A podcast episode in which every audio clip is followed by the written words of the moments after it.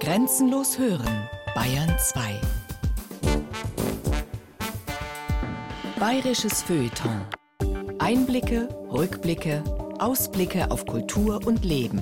Immer am Samstagmorgen ab 8 und am Sonntagabend ab 20 Uhr. Hans-Jürgen Süberberg ist ein Solitär in der deutschen Filmgeschichte, vom herkömmlichen Kino und seinen Genres ebenso weit entfernt wie vom sogenannten neuen deutschen Film. Bekannt wurde er für seine Interpretation herausragender Repräsentanten deutscher Mythen, von König Ludwig II. über Karl May bis zu Adolf Hitler. Zum 80. Geburtstag des Regisseurs am 8. Dezember eine Sendung von Markus Metz und Georg Sieslen. Das Leiden gehört dazu. Der Inszenierungskünstler Hans-Jürgen Süberberg.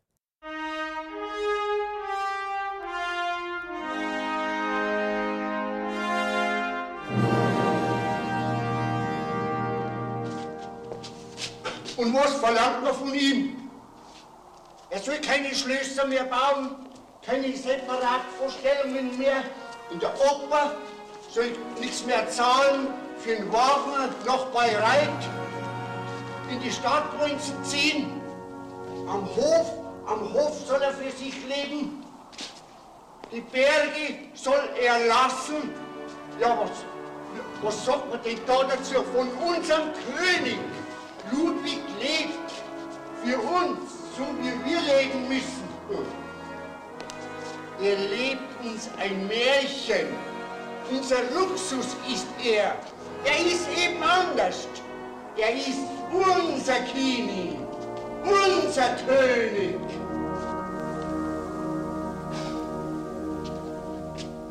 Und dann habe ich von mir aus gedacht, ah, da geht's weiter. Das ist also dann nicht nur einfach so ein Film, den man mal macht, sondern es ist eine Reihe. Und dann habe ich gedacht, aha, das sind eigentlich 100 Jahre und eine ganz interessante Konstellation, diese verschiedenen Epochen in diesen verschiedenen Figuren. Ludwig, dieser Wahnsinnige, aber sehr produktiv, indem er Wagner eben doch ermöglicht hat. Dann der Karl May, der nun sehr erfolgreich wurde, obwohl er eigentlich psychisch einen Defekt hatte. Und dann eben der Hitler, wo das alles gipfelte dann in einem Schlusspunkt sondergleichen. Es sind die deutschen Mythen der Neuzeit, die den Filmemacher Hans-Jürgen Süberberg in seinem Werk umgetrieben haben. Jene, die nur noch in Form von Tragödien, von Zertrümmerungen, von Gespenstern erscheinen, in wilden, assoziativen, verstörenden, irrationalen Bilderreihen und Monologkaskaden in Filmen, die immer quer zu liegen scheinen zu allen Konventionen und Kompromissen der deutschen Kinokultur, zu den Erwartungen der Produzenten, der Fernsehanstalten und der Kritiker. Und immer berühren die Filmarbeiten von Hans-Jürgen Süberberg etwas, was brennt und wehtut, was man sich hierzulande vernünftigerweise verboten hat oder unvernünftigerweise verdrängt. Der schöpferische Irrationalismus, die romantische Sehnsucht, die Verwandlung der Welt in ein Kunstwerk und all das Grauen, das daraus entstanden ist. Angefangen hat alles aber mit Bertolt Brecht. Also nach Berlin kam ich 1953 auf Einladung vom Berliner Ensemble. Dahinter stand natürlich immer Brecht, weil ich in Rostock Aufnahmen gemacht hatte am dortigen Theater von einer Inszenierung seines Assistenten und zwar wollte Brecht sich das anschauen, was ich da aufgenommen hatte. Und so war ich dann in Berlin mit der 8mm Kamera und äh, das heißt eigentlich mit dem Film, den ich in Rostock aufgemacht hatte, aber natürlich die Kamera habe ich sofort versucht einzusetzen mit Fragen, ob ich denn das dürfe, da was aufnehmen und das war kein Problem. Und dann hatte ich Aufnahmen gemacht in Berlin von laufenden Inszenierungen also im Theater. So äh, entstanden also mehrere Reisen nach Berlin mit jeweils neuen Aufnahmen aus dem Hause Brecht nun. Zunächst waren dies ja alles nur Dokumentationen, aber wenn man so will, war das nächste eben dann doch schon ein bisschen mehr, weil damals Brecht ein Problem hatte mit der Partei oder Pressekritik. Man hatte ihm seine neueste Inszenierung vom Urfaust verboten Und Brecht griff zu einer List, hat gesagt, na wunderbar, wenn wir diesen jungen Mann hatten, einen Schüler, also der ist unverdächtig, mit einer kleinen Kamera, dann wird das niemand sehen und niemand auch Arges dabei im Sinne haben, wenn er dann das aufnimmt. Und dann so bekam ich die Einladung, die Aufnahmen von dem verbotenen Urfaust zu machen, der extra aufgeführt wurde für diesen Zweck auf der Probebühne von Brecht. Und das war dann zwar ohne Ton und auf 8 mm. Ich hatte so eine einfache Kamera ohne irgendwelche Dinge, die man heute kennt, Zoom und so weiter. Also feste Einstellung, festes Licht. Aber ich konnte mich auf der Bühne frei bewegen. Also ich konnte rangehen, ich konnte mich nach links und rechts bewegen. Das heißt, auf der Bühne war ich in diesem Falle mein Regisseur. Für Hans-Jürgen Süberberg begann damit ein sehr eigener Weg vom Theater zum Film. Für eine Arbeit in der Traumfabrik aller Hollywood oder gar des deutschen Kinos der Nachkriegszeit ging er wohl schon damals verloren. Dann habe ich also mir das angelesen und wusste also über Brecht, bekam natürlich auch entsprechende Bücher vom BE, also das berühmte Buch Theaterarbeit, da stand ja nun auch schon sehr viel drin über die Ästhetik Brechts und auch sonst und wusste natürlich, was Brecht meint und will und das hat dann doch als eine Funktion gehabt, einer gewissen Schule für mich. Und das heißt also dieses besondere Licht, diese Gräue der Bühnenbilder, also Erscheinungen auch der Figuren im, im Einheitsgrau, dann dieses Einteilen in Kapitel mit Zwischentiteln das Gegenprinzip zu Stanislavski beziehungsweise zu dem ganzen üblichen Theaterbetrieb im Sinne einer fließenden Erzählung. Denn er hat ja immer nicht nur ideologisch, also politisch, sondern auch ästhetisch eine ganz andere Konzeption gehabt, die meinte, die Dinge besser zeigen zu können, um die es geht, wenn man ein anderes als das Hollywood-Kino, würde ich jetzt mal sagen, als Gegenbegriff im filmischen Bereich, äh, als wenn man das Hollywood-Kino bedient. Das war dann schon sehr lange für mich eine Linie, die ich dann auch in nächsten eigenen Filmen viel später dann, 60er, 70er, 80er Jahren noch verfolgt habe. 1953 verließ Hans-Jürgen Süberberg seine Heimat in Vorpommern, um im Westen zu leben. In München studierte er Kunstgeschichte und Germanistik und promovierte über den Dramatiker Friedrich Dürrenmatt. Dann machte er, wie einige andere Filmemacher seiner Generation, seine ersten Erfahrungen beim Fernsehen. Zehn Jahre nach Brecht hatte ich das Studium auch fertig in München und ging zum Bayerischen Rundfunk. Und das war dann das Stichwort Fernsehen. Fernsehen war ja noch relativ frisch. Und dann hatte ich auch die Möglichkeit, da in der Abendschau, also ganz klein, genau wie Ludwig im kleinen Fernsehspiel, so machte ich also beim Bayerischen Rundfunk eben Dinge mit der Abendschau. Und ich bekam dann die Möglichkeit, so Halbstundenfilme zu machen, außer dem Alltäglichen, was auch getan werden musste und was ich dann auch als Übung durchaus auf mich nahm, so Berichterstattung lokaler Natur, so von 90 äh, Sekunden bis drei Minuten Länge. Und zunächst mal ging es darum, schneiden, Ton, Licht zu bestimmen. Wie die Begegnung mit Brecht hat auch die mit Helmut Kortner den künstlerischen Werdegang Hans-Jürgen Süberbergs tief beeinflusst. Zwei Filme entstanden 1965-66 mit ihm. Fünfter Akt, siebte Szene, Fritz Kortner probt Kabale und Liebe und Kortner spricht Monologe für eine Schallplatte dass Ekel und Scham noch eine Harmonie veranstalten, die das doch, die, die Point ist, ja, doch, lass, lass die, die Vorleitung noch weg. Also hol sie nicht. Ja, ja. Doch noch doch eine, noch. ich will es doch noch sagen, ja. doch noch eine Harmonie, nicht die wir jetzt äh, als junge Menschen nicht finden. Ja. Offensichtlich verstand es der junge Filmemacher schon damals, eine Atmosphäre von Vertrauen und Offenheit zu erzeugen. Kortner scheint die Gegenwart der Kamera zu vergessen. So dringt man bis an den Kern seiner darstellerischen Fähigkeiten und zugleich seiner Person vor. Das Ekel und Scham, das Ekel und Scham doch noch eine Harmonie veranstalten die der zärtlichsten Liebe unmöglich gewesen ist. Als nächstes drehte Süberberg einen Porträtfilm über die Schauspielerin Romy Schneider, die gerade die Untiefen des deutsch-österreichischen Films verlassen hatte und einen Platz im internationalen Kino suchte. Wie bei seinen Kortner-Filmen ist auch hier die außergewöhnliche Fähigkeit des so theateraffinen Filmemachers zu erkennen, einem Menschen gleichsam auf seiner ganz persönlichen Bühne sehr nahe zu kommen, ohne ihn zu verletzen. Filmen, das war für Hans-Jürgen Süberberg schon damals klar, ist nicht die Umsetzung eines vorher festgelegten Planes. Es ist ein Abenteuer mit ungewissem Ausgang. Schneider waren ja nur drei Tage, so angelegt von mir. Auch bei Körtner waren es nur drei Tage, obwohl der Film so lange wurde. Das heißt also, man muss in diesen drei Tagen sich sehr konzentrieren auf die Dinge, die einem wichtig sind. Und das ist dann auch in diesem Falle immer sehr gut, weil dann das Gegenüber auch sich konzentriert. Also in dem Fall Romy Schneider. Das ging sehr gut. Wir kannten uns ja vorher gar nicht. Wir mussten uns auch noch in der Zeit also aneinander gewöhnen, was auch gut war. Nur gut, wenn man es anders gehabt hätte, wenn man alte Freunde gewesen wäre, hätte man auf, darauf was aufgebaut. Aber in diesem Fall war es eben so, dass wir uns überhaupt nicht kannten. Jede Frage war eigentlich eine persönliche Frage von mir an sie.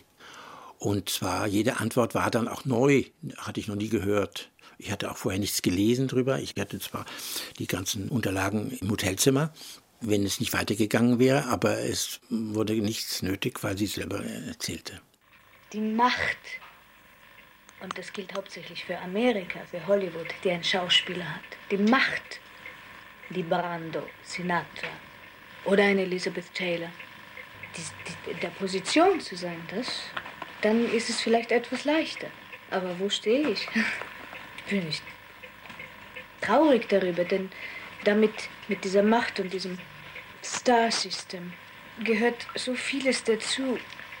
Muss man fähig sein, so vieles zu akzeptieren und zu machen und zu leben, um dahin zu kommen, wozu ich unfähig bin.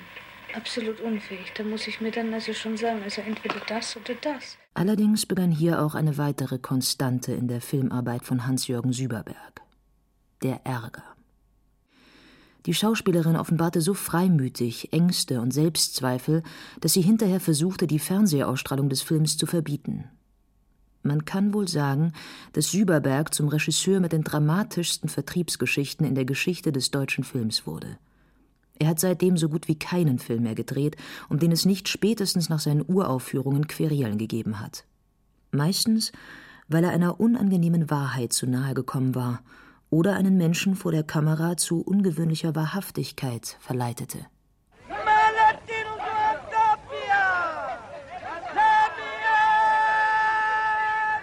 Heiß, viel heiß. Caldo, troppo caldo. Wenn Sie es so heiß finden, warum sind Sie dann überhaupt hier? Mögen Sie das Land? Wunderbar, wunderbar. Schönes Land, ausbaufähig. Dann willst du was organisieren, dann geht alles. Das investieren, dann kommt da was raus. Was kostet jeder Quadratmeter? Ich meine, das muss man doch wissen, was Im denkwürdigen Jahr 1968 entstand Hans-Jürgen Süberbergs erster Spielfilm. Skarabäa.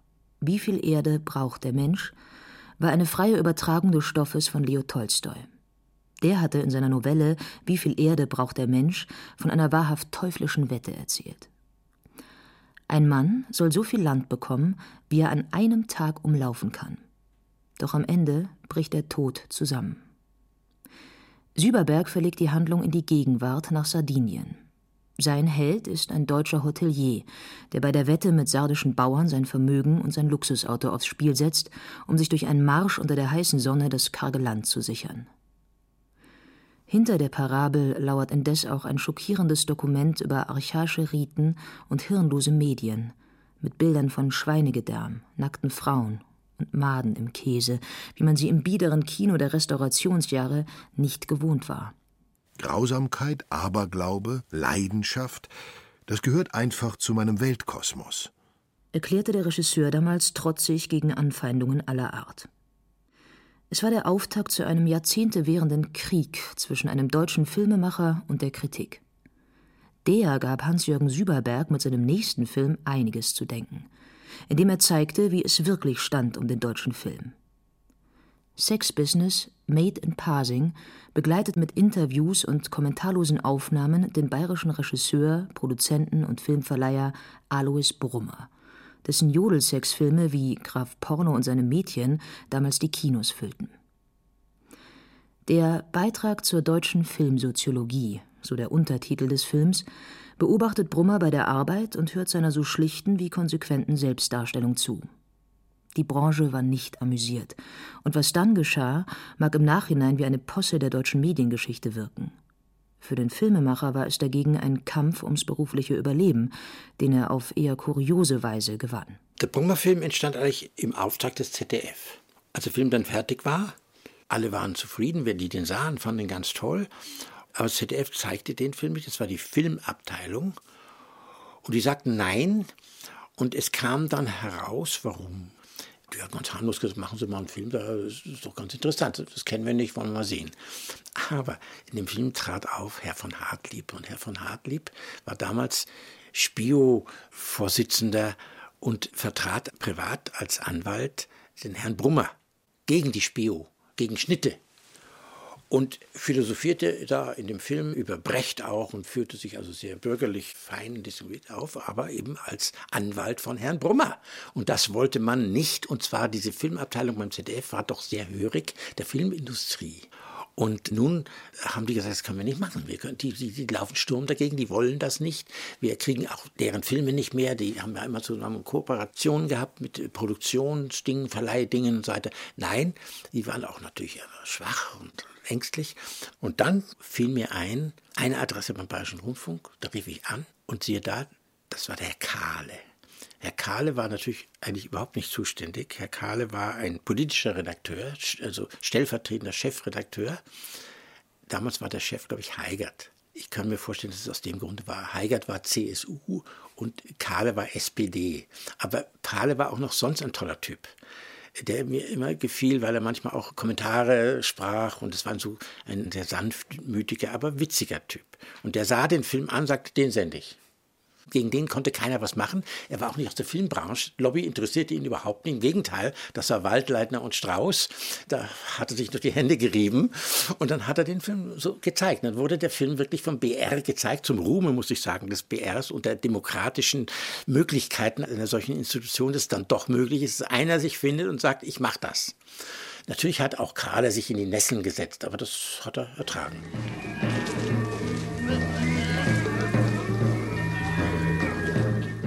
Der zweite Spielfilm von Hans-Jürgen Süberberg sollte ein radikaler Gegenentwurf zu dieser Art der Filmproduktion werden.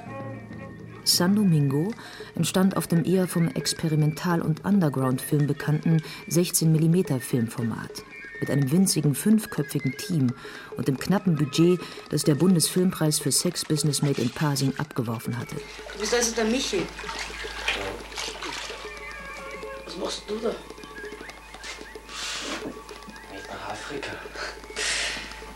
Afrika. So mit Dschungel, Wüste und so ganz warm ist da und wilde Tiere. Und die Menschen, stell mir vor, dass die viel, viel netter zueinander sind. Und San Domingo. San Domingo? Du, da ist einer auf der Flucht, im Regen.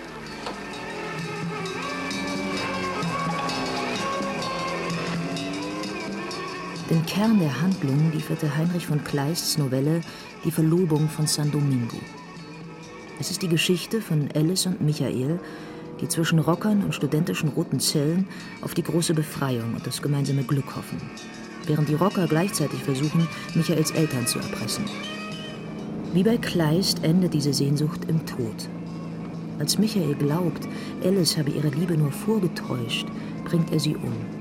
Und als er seinen Irrtum erkennt, auch sich selber. Was wir äh, euch, euch äh, klar zu machen versuchen, äh, dass es eben tatsächlich unter den Studenten jetzt welche gibt, die, die, das, die das gesehen haben, dass eure Aggressionen gar nicht, gar nicht individuelle Schwierigkeiten sind, sondern, sondern eben Ausfluss dieser, dieser ständig unterdrückten äh, Gesellschaft sind, der gesellschaftlichen Verhältnisse sind. Ja, die Gewalt ist nur, nur ein Symbol. Ja, jetzt quatscht keine Ruppen und hört mal Fotzen oder was. Wir haben es ja bewiesen, dass wir nicht nur reden, an der Uni und so. Wir haben, wir haben Aktionen gemacht, wir haben die Professoren daran gehindert, dass sie ihren Senf da erzählen, der, der nichts taugt. Wir, wir, wir, haben, wir haben das tatsächlich zustande gebracht, dass die, dass die nicht mehr, das, dass das System ein bisschen blockiert worden ist. Vorübergehend. San Domingo entstand 1970 ohne festes Drehbuch. Mit dem Schauspieler Michael König und Alice Ottawa, die eigentlich als Dolmetscherin arbeitete. Mit einer Gruppe von Rockern aus dem Münchner Stadtteil Sendling und einer Schwabinger Clique, die im damals einschlägig bekannten Café Europa angesprochen worden war. Dazu kam die Musik von Amondyl II, die Süberberg selber am Schneidetisch neu zusammenmontierte. Zur Authentizität des Films gehörte es auch, dass die Darsteller wirklich bekifft oder betrunken waren, wenn die Situation es erforderte. Am Ende ist San Domingo wie auch Scarabea eine theatralische Performance mit dem Hintergrund eines Dokumentarfilms. Ein authentisches Dokument gewisser nicht unwichtiger Gruppen dieser Zeit in Deutschland. Das war es, was dem Regisseur vorschwebte. Und als solches wirkt der Film heute noch unvergleichlich. Damals brachte er erneut das Kunststück fertig, so ziemlich alle zu verärgern. Die Rocker, die politischen Gruppierungen, die Tugend- und Kunstwächter sowieso, aber auch die Cineasten, die gerade mit André Bazin den amerikanischen Westen und mit Jean-Paul Belmondo den Dschungel der Großstadt entdeckten. Auch schon die Dokumentation wurde von den Filmleuten nicht nur in der Form, sondern auch im Inhalt wesentlich als Verrat empfunden, weil sie meinten, ich ja, denunziere da irgendwen. War natürlich weder gemeint von mir noch auch wirklich so. Allerdings war es nicht so heroisierend, wie die anderen Filme dann manchmal waren. Es waren die Rocker, wie sie natürlich auf der einen Seite ein sehr interessantes Phänomen, was wir bis heute ja auch kennen. Heute wären sie vielleicht die Rechten, aber Rocker gibt es ja nun auch wieder auf andere Weise heute kriminell, viel noch kriminalisierter als damals. Und dann an der Universität die roten Zellen, also die Urzellen eben des Terrors, der damals erst entstand, der sogenannten Terroristen und RAF und so weiter. Das wollte man nicht haben, weder dokumentiert noch in der ästhetischen Form, wie ich das einfach vortrug. Bis heute hin, man will das einfach nicht haben in dem System der Erklärungen, selbst wenn die Erklärungen heute aus einer Distanz kommen. Interessant, also ich beobachte das mit einer gewissen Ferne, nicht mehr kämpferisch. Damals hat man natürlich gelitten.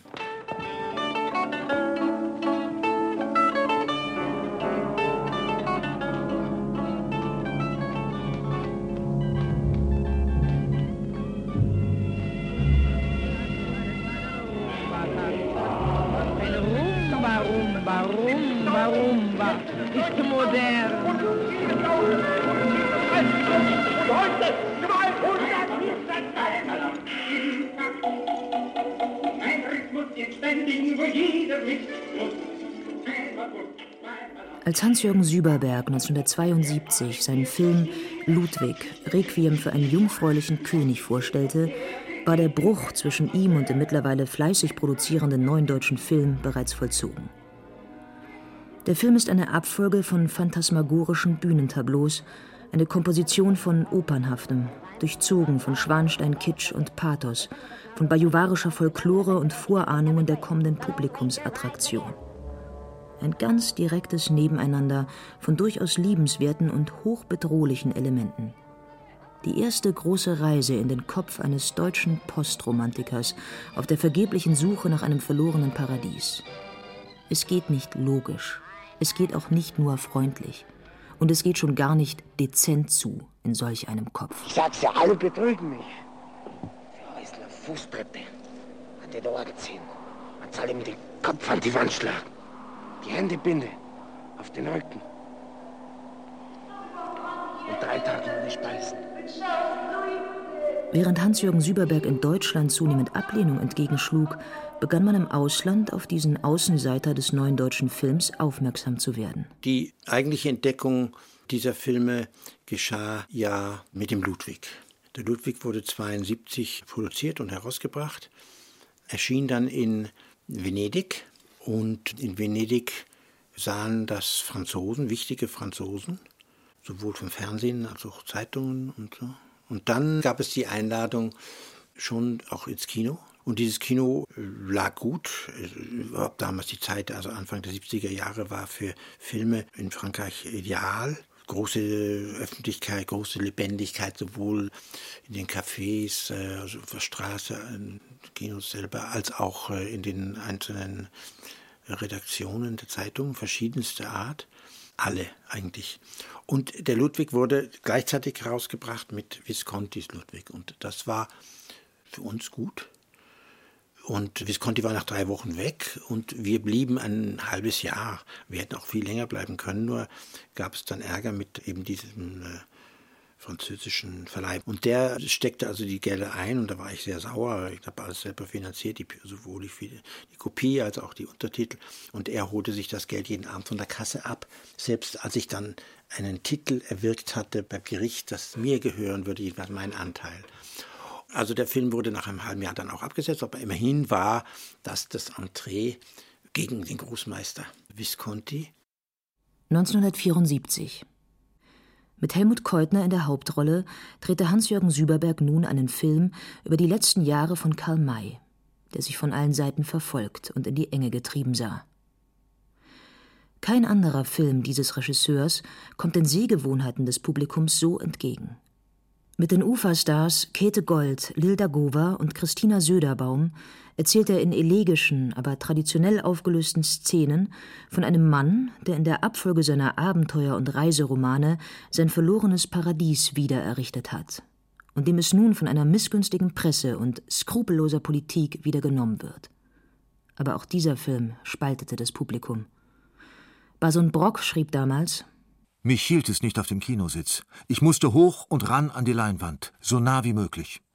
Bevor ich den alten Keutner umarmen konnte, wie Nietzsche den Turiner Droschkengaul, trieb mir das Maische Ende von Sehnsucht und Heimweh die Tränen in solchen Stürzen aus den Augen, dass ich stehen bleiben musste, weil ich nichts mehr sah. Nicht alle Zuschauer und vor allem nicht alle Kritiker waren so ergriffen. Wieder sahen sie einen überlangen Film, in dem zu viel zu sehen ist und in dem zu wenig passiert.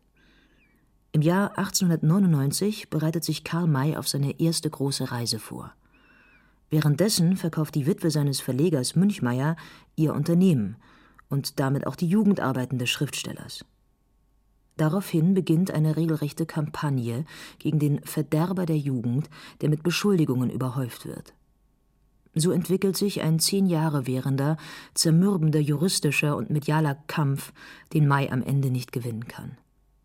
Es ist, als würde sich vor unseren Augen eine einmal so reiche Bildwelt auflösen als würde erstarren und erkalten, was einst so lebendig und warm war. Das zweite Paradies, das künstliche, das Paradies der Kunst geht verloren, wie beim Schlössertraum des jungfräulichen Königs Ludwig. Das ist es, was wir sehen können, wenn wir sehen wollen. Aber die Filmsprache, die Süberberg dafür entwickelt hatte, war in Deutschland offensichtlich nicht zu vermitteln. So schrieb zur Erstausstrahlung des Films im ZDF etwa die Süddeutsche Zeitung keine Szene ist dramatisch durchinszeniert. Jeder Dialogpartikel wird für sich gefilmt, in ständig hin und her springenden, nach Bedeutsamkeit lechzenden Kameraeinstellungen.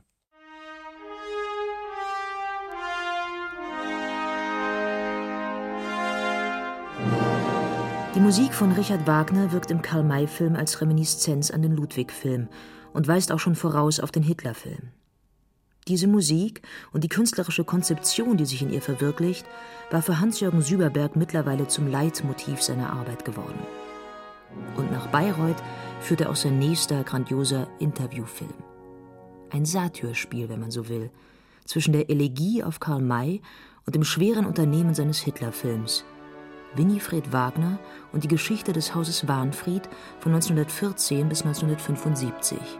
Der insgesamt fünfstündige Interviewfilm war auf Vermittlung der Wagner-Enkelkinder Eva und Gottfried zustande gekommen. Die damals 79-jährige Prinzipalin Winifred Wagner erweist sich in dem Film als unbelehrbare Nationalsozialistin. Ja, wissen Sie, ich bin imstande, also ich meine, vielleicht versteht man das nicht, ich bin imstande, den Hitler, den ich kenne, vollkommen zu trennen von dem, also was man äh, heutzutage also ihm alles nun zur Last legt. Wieder kam es zu einem bemerkenswerten Eklat. Die Familie Wagner machte rasch ihren Einfluss geltend. Zeitungen verweigerten Rezensionen, viele Kinos nahmen den Film aus dem Programm. Und wieder einmal war es dann der Bayerische Rundfunk, der einen Süberberg-Film wenigstens zu später Stunde sendete. Immerhin gelang es der Familie, eine Buchausgabe des Interviews zu verhindern. das mehr ist als der Einblick ins Gedankengebäude einer unbelehrbaren Parteigängerin des deutschen Faschismus. Und ich meine, wenn, wenn Hitler zum Beispiel heute hier zur Tür reinkäme, ich wäre genauso so, so fröhlich und so, so glücklich, also ihn hier zu sehen und zu haben, als wie immer. Und, und alles, also was, was, was also in, ins Dunkle geht, nicht? Bei ihm, ich weiß, dass es existiert, aber für mich existiert es nicht. Zur gleichen Zeit ist der Film auch ein ästhetisches Wagnis. Denn anders als üblich im Genre nimmt der Regisseur keine thematische Sortierung vor, simuliert keine sanften Übergänge. Chronologisch läuft dieses Sprechen ab. Und wenn beim Film die Rollen gewechselt werden müssen, läuft das Tonband weiter. Da sehen wir also auch einem Künstler bei der Arbeit zu, der wie kein zweiter versteht, aus seinem Gegenüber herauszuholen, was sonst verborgen bleibt.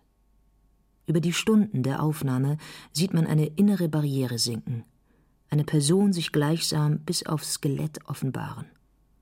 Dazwischen gibt es eingeschobene Anmerkungen des Regisseurs und Zitate von Hans Mayer, Theodor W. Adorno oder Hannah Arendt. Gleichzeitig zeigt der Film durchaus eine enorme emotionale Spannung zwischen dem Filmemacher und seinem Gegenüber. Hier beginnt nämlich die gebotene Tendresse, schrieb Süberberg im Artikel Wie ich Dokumentarfilme drehe. Mit der diese Personen umgeben sein wollen, eine Zärtlichkeit der Arbeit von der Kamera bis zum Schnitt und zur Tonmischung. Zärtlichkeit, das bedeutet hier auch Ruhe, Sorgfalt und Geduld, Echos der Bewegungen und Worte abwarten zu können, Menschen ernst zu nehmen. Und nun von Richard Wagner, Karl May und König Ludwig zu Hitler. Als ich den Ludwig-Film machte, baute ich ja schon Hitler-Szenen ein weil ich hatte dann ja gelesen, das sei die besondere äh, Sympathie Hitlers für Ludwig. Und dann habe ich mir gedacht, oh, das ist aber interessant. Dann nehmen wir das umgekehrt. Dann nehmen wir also nicht Hitler schaut auf Ludwig, sondern Ludwig schaut auf Hitler. Also visionär. Dann habe ich den Hitler eingebaut in den Ludwig als Vision, Horrorvision Ludwigs. Zukunftsmäßig. Was passiert nach mir, nach uns? wenn die anderen drankommen, anderen heißt also für Ludwig das Volk, die aber nicht seine Anhänger, sondern die Demokraten oder seine Bürokraten.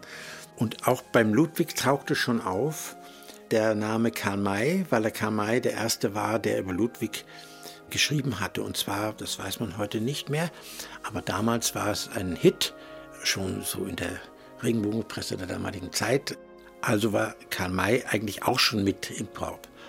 Und dann wusste ich natürlich auch, dass der Hitler mit dem Karl May irgendwie verbunden war. So wie äh, an seine Generäle, wenn ihr in Stalingrad siegen wollt, müsst ihr Karl May lesen und sowas. Das war natürlich irgendwie interessant.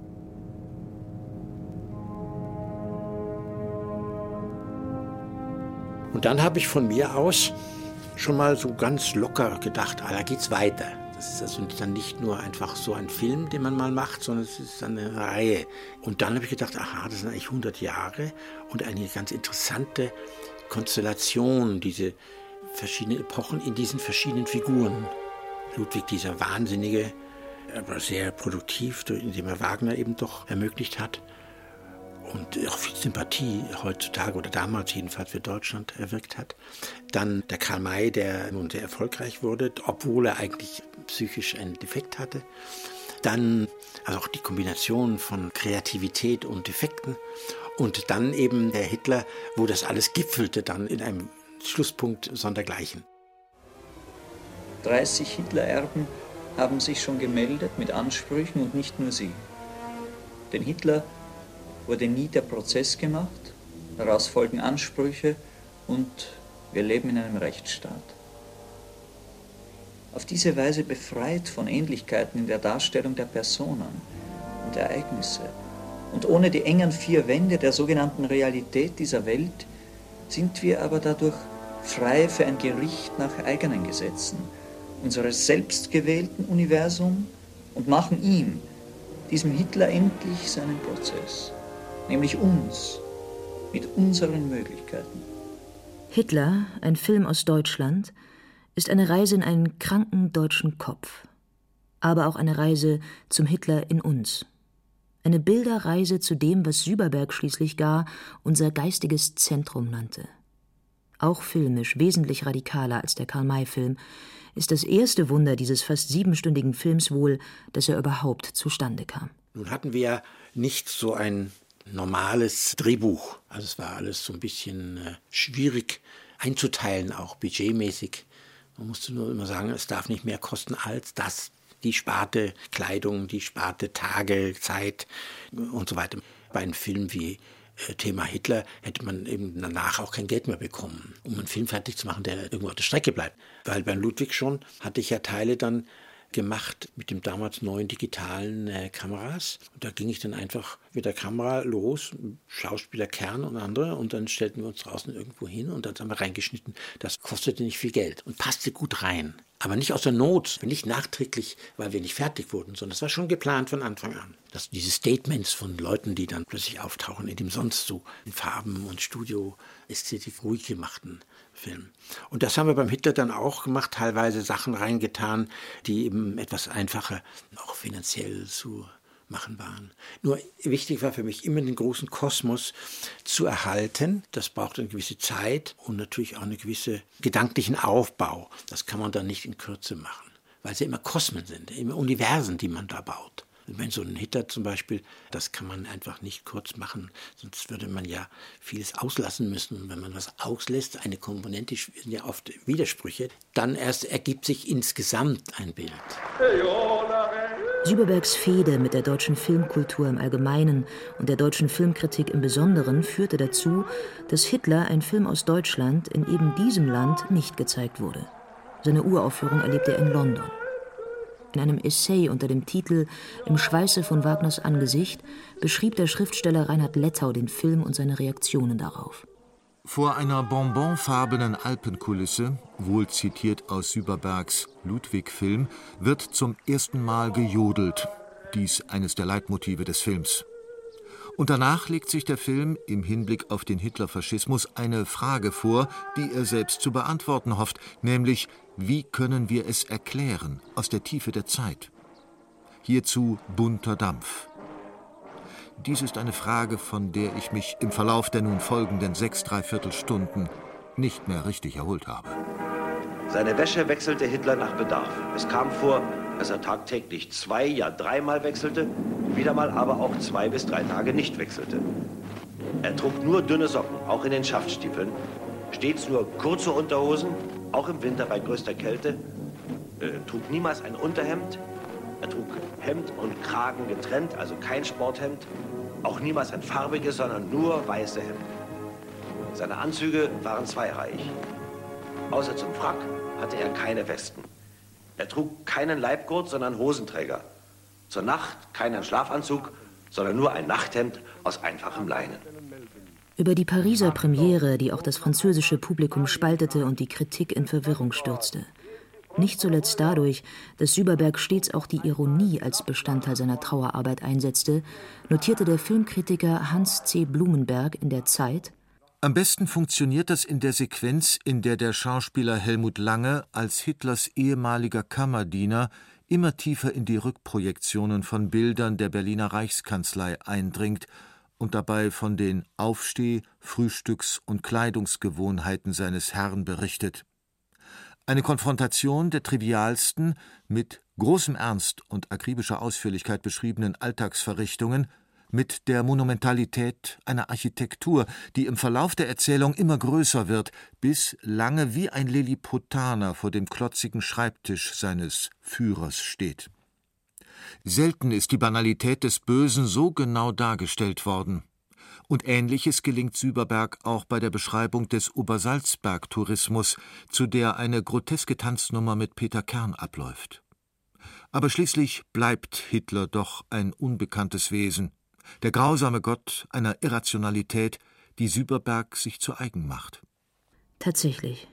Die schöpferische Irrationalität war Süberberg immer ein Anliegen als Tor zu einem inneren Sehen, in dem übereinander Schichten von Bildern und Tönen, so wie es der romantische Maler Caspar David Friedrich verlangte. Schließe dein leibliches Auge, damit du mit dem Geistigen zuerst siehst dein Bild. Süberbergs Hitlerfilm kam 1977 zu einer Zeit heraus, als eine Neubesinnung zur Geschichte des Nationalsozialismus und seiner Darstellung in regem Gange war. Um Faschismustheorien zwischen Marxismus und Psychoanalyse wurde ebenso gerungen wie um Formen und Grenzen der Darstellbarkeit. Während in Frankreich und England die Reaktionen zwiespältig blieben, von der beleidigten deutschen Kritik ganz zu schweigen, wurde Hitler ein Film aus Deutschland in den USA offener diskutiert. Der Film wurde dann ja auch von Susan Sonntag gesehen und so kam der Film dann also in das amerikanische Umfeld. Susan Sonntag war in der Ostküste und in der Westküste gab es dann eben den Coppola und seine Leute, die den Film nun auch schon kannten. Ja, und der Coppola brachte den ja raus in einem eigenen Verleih in Amerika und da kam er ja auch nicht in die normalen Kinos, sondern so über die Universitäten und ähm, dann vor allen Dingen in New York. New York war natürlich das Zentrum für sowas, das Thema sowohl als auch für Filme solcher Art. Susan Sonntag sah den Film so unvoreingenommen und genau, wie es in Europa kaum jemandem möglich war.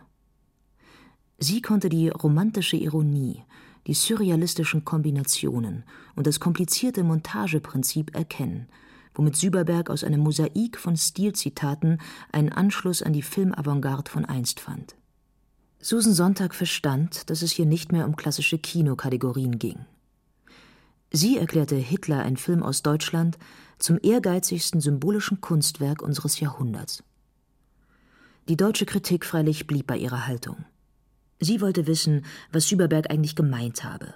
Sie verlangte von einem Hitlerfilm Reflexion statt Stilzitat, Analyse statt Symbolik und politische Antworten statt ästhetischer Fragestellungen. Die Verbindung von Montage, Symbol, Irrationalismus, Romantik und Mythos mit der Geschichte, die nur noch als Trümmerhaufen, als Kostümfundus, als Marionettenspiel denkbar und sichtbar ist, das alles widersprach dem deutschen Konsens der aufgeklärten Vergangenheitsbewältigung. Süberberg hatte sich auf die Suche nach dem Innenleben jener begeben, die ihrerseits auf der Suche nach dem verlorenen Paradies waren. Bei Ludwig II. und bei Karl May gelang das vorzüglich. Aber durfte das für Adolf Hitler gelten? Wie können wir es erklären aus der Tiefe der Zeit? Die Frage, die sich Reinhard Lettau nach den ersten zehn Minuten von Hitler ein Film aus Deutschland stellte und die er sechs Dreiviertelstunden nicht mehr los wurde, wurde die deutsche Film- und Kunstgeschichte insgesamt nicht mehr los. Man arbeitete sich an Süberbergs antimoderner, assoziativer und mythischer Montage und Bildgestaltung ab, verdammte das Irrationale und das Antimenschliche darin, kritisierte im Namen der kritischen Theorie. Süberberg machte es zu dieser Zeit seinen Kritikern auch nicht allzu schwer. Dass er nach so vielen Kontroversen in einem offenen Brief seinen Abschied von der deutschen Filmszene erklärte, war noch hinnehmbar. Vielleicht auch, dass er in München in einer Rede über das eigene Land erklärte, nur die Kunst allein könne die Gegenwart noch retten. Aber mit seiner Streitschrift, die er 1990 unter dem Titel Vom Unglück und Glück der Kunst in Deutschland nach dem Kriege veröffentlichte, überschritt er auch für viele seiner einstigen Bewunderer eine Linie der politischen Moral. Man sah in ihm einen Vertreter der damals sogenannten elitären Neuen Rechten beinahe exorzistisch hieß es damals in der Frankfurter Allgemeinen Zeitung. Süberbergs Entdeckung des Nationalen, seine antisemitischen Ausfälle, sein pubertärer Großmachtstraum, sie wirken wie die Partitur eines Textes, der vielleicht einmal Sprecher finden könnte. Aber gegen eine Vereinnahmung stellte sich Süberberg schon damals. Die Anzahl von Neonazis oder auch nur Rechtspopulisten, die sich in einem Süberberg-Film wohlfühlten, hielt sich doch in recht überschaubaren Grenzen. Und heute mögen die damals nicht ohne hysterischen Unterton geführten Kontroversen auch in etwas milderem Licht erscheinen. Antisemitismus hat man mir vorgeworfen, weil ich gesagt habe, befreit euch doch endlich von der Frankfurter Schule und äh, Adorno kein Gedicht mehr nach Auschwitz und Abschaffung der Aura und so weiter. Das hat mit mir dann also sehr kämpferisch vor die Tür gelegt und war dann auch sicher behindernd. Ich habe auf meine Weise mich davon gemacht und mache jetzt eben meine Kirchtürme in Vorpommern und züchte da meine Rosen und mache mein Internet, mache hier und da was anderes, ja, äh, in diesen Kulturinstituten. Ich äh, sehe das schon, was damals passiert ist, heute etwas mehr mit Abstand und die anderen sehen es ja wohl auch so. Doch ein Schatten ist gewiss geblieben. Für alle Beteiligten wäre es vielleicht besser gewesen, wenn ein paar Sätze, die Hans-Jürgen Süberberg zu Beginn der 90er Jahre äußerte, ungesagt oder noch besser ungedacht geblieben wären. Denn zur gleichen Zeit war ja immer auch klar, auch auf der anderen Seite, wie wichtig ein Künstler ist, der sich dem spät- und postromantischen Erbe, der deutschen Mythologie und den verdrängten Ästhetiken und den Ästhetisierungen widmet. Ein Künstler, für den Filmen immer auch ein Wagnis geblieben ist. Ein Künstler, der gezeigt hat, dass man Filme, wenn sie Erfindungen fürs innere Auge sind und nicht Nachahmungen der Wirklichkeit, außerhalb der großen kommerziellen Traumfabriken realisieren kann. Es durfte alles eben erstens nicht teuer sein und zweitens musste ich immer eine Art de Povera anwenden, also eine Ästhetik anwenden, die nicht aufwendig ist. Das heißt aber nicht, dass die Ästhetik nun selber einen armseligen Film zeigt, denn äh, wenn man den äh, Hitler-Film oder den Ludwig anschaut, dann äh, merkt man nicht, dass das eigentlich ein Low-Budget-Film war. Auch der Parsival wirkt eigentlich sehr opulent, obwohl normalerweise ein Film vier Stunden lang wie die Partitur eben es verlangt. Das ist natürlich schwierig zu leisten, aber man muss dann sich was einfallen lassen, um es doch zu ermöglichen. Dann ist die Frage, wie macht man das? Ins Studio gehen, statt an die öffentlichen Plätze, dann mit Projektion schnell auswechseln, Hintergründe in Form von Dias das war natürlich ein Trick, schnell so etwas äh, herzustellen, was auch dann eventuell eine große Wirkung hat.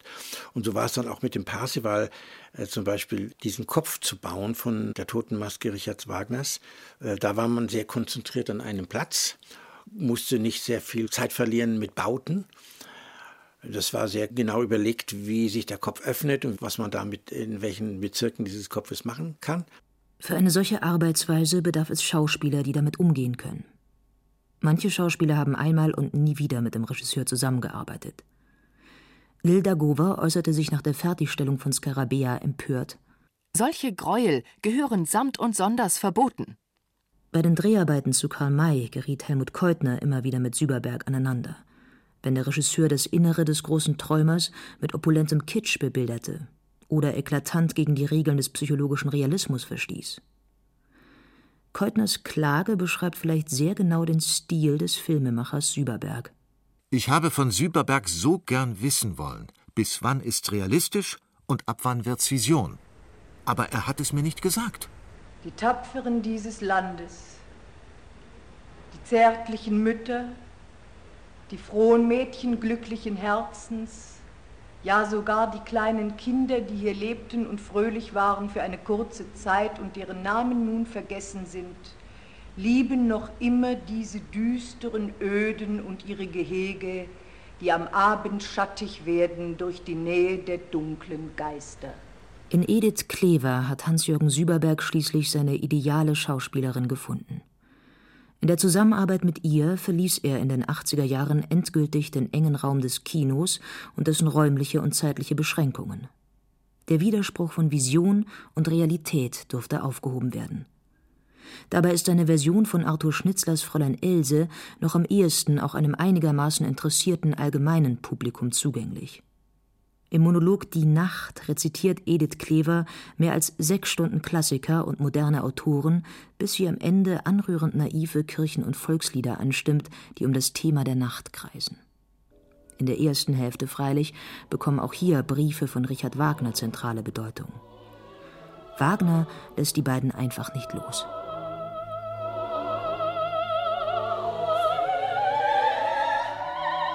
Wagner ist eigentlich heute auch noch ein großes Problem, nicht wegen seiner besonderen Nähe zu den hitlerischen Zitaten, also die von ihm über den Wagner gibt und, und, und mit Recht Schlüsselsätze sind, um den Hitler zu verstehen. Aber man kann natürlich Wagner nicht gerecht werden, wenn man nicht sich da in die Giftküche begibt der Passionen. Die Passion hat ja zwei Inhalte. Das eine ist also die Leidenschaft, das andere ist das tragische Moment. Und das muss man natürlich wagen und können. 1982 entstand mit Parsifal die große Süberbergsche Wagner-Fantasie. Mit Edith Klever in der Rolle der Kundry und der riesigen Totenmaske des Komponisten als Bühnenbild. Dieser Parsifal ist vielleicht die Zusammenfassung der filmischen Ästhetik von Hans-Jürgen Süberberg, die nun auch zurückkehren kann in die Räume des Theaters und der Kunstausstellung wie etwa der Documenta. Hans-Jürgen Süberbergs Filme sind nicht nur Meisterwerke für die einen und Ärgernisse für die anderen und für die Dritten gleich beides zugleich, sondern sie stellen auch die Frage nach dem Film jenseits des Kinos. Das Kino hat den Film nicht gepachtet, ja gepachtet sehr wohl, aber nicht erfunden, kann auch nicht die Zukunft und die Lösung alleine sein. Denn Film ist ja viel mehr. Dieses Strammstehen vorm Altarbild im Kino, das war dann nicht mehr meine äh, Sache. Und ich dachte, die neue Entwicklung muss immer anders sein. Und damit äh, fahre ich ja jetzt auch ganz gut. Das heißt, ich zeige meine Filme ja dann immer im Zusammenhang mit irgendwelchen Räumen. Alleine hintereinander weg, im Stehen oder Sitzen, wie man will, aber auch im Gehen oder eben in mehreren Projektionen zu verschiedenen Themen. Die Documenta 97, da hatte ich 31 Filme drin in dem Raum. Das war kein einziger Film von meinen bisherigen Filmen. Die waren alle neu irgendwie entstanden, aber auch nicht alle meine. Da waren Dokumente von Kluge Schläf, da waren Dokumente drin von Beckett, die er selber aufgenommen hatte und als Film im Fernsehen gezeigt. Oder einfach nur aus dem Buch was abgefilmt. Aber zusammen ergab sich dann eben ein neuer Raum. Und der Raum ergab eigentlich dann den Film in dem einzelnen Zuschauer, was man immer so gern möchte, Zuschauer in sich einen Film entwickelt. Weil jemand, der dann durchging durch die Stationen, machte in sich den Film, den ich eigentlich meine. Mit der Verknüpfung von bildender Kunst, Theater, Film und Installation scheint Süberberg dem Ziel eines mythischen Gesamtkunstwerkes näher gekommen zu sein. Zugleich wird seine Arbeit auch immer intimer, direkter und menschlicher. Doch die Schatten aus den 90er Jahren sind nicht verschwunden. Wie sollten sie auch? Aber sie verlieren sich im Raum der Kunst und sie verlieren sich im milden Licht von Nossendorf vielleicht die konkreteste und schlüssigste Form der Suche nach einem verlorenen Paradies in Süberbergs Arbeit. Das Gutshaus Nossendorf, sein Geburtshaus in Vorpommern, hat Hans-Jürgen Süberberg 2003 als Ruine zurückgekauft und nach und nach wieder hergerichtet. Es ist sein Lebens- und Arbeitsmittelpunkt geworden, zugleich aber auch selber ein Kunstwerk, über dessen Zustand ein Internet-Tagebuch mit täglichen Webcam-Bildern informiert.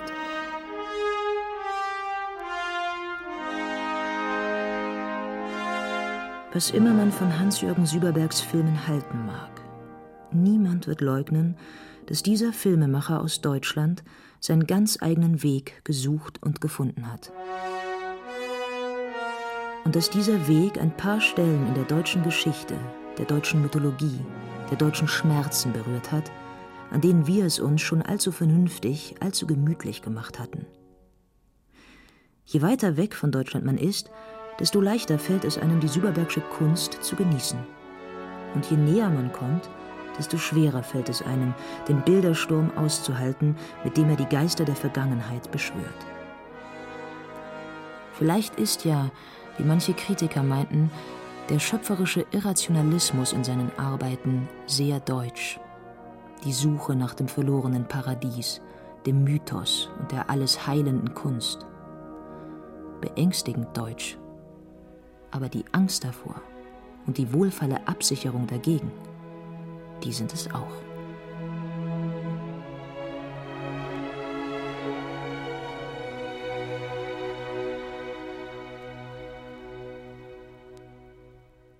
Das Leiden gehört dazu. Zum 80. Geburtstag des Inszenierungskünstlers Hans-Jürgen Süberberg hörten Sie ein bayerisches Feuilleton von Markus Metz und Georg Seslen. Es sprachen Katja Bürkle, Andreas Neumann und Stefan Wilkening. Ton und Technik Markus Huber und Roland Böhm. Redaktion Gabriele Förg. Eine Produktion des Bayerischen Rundfunks 2013.